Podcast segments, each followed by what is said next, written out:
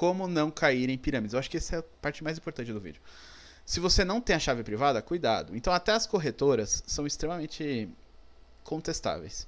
Não deixe o dinheiro em corretora. Não deixe o dinheiro em nenhum lugar que você não tenha as chaves privadas da sua carteira. Aí você tem as wallets, né, que você geralmente tem a chave privada da sua carteira, ou as seeds, né, em algumas moedas são chamadas de seeds. Ou algumas wallets que têm algumas vantagens, como por exemplo a Bitfy tem os cartões pré-pagos e tudo mais, mas você tem as chaves privadas da sua carteira. Isso é a sua garantia, tá?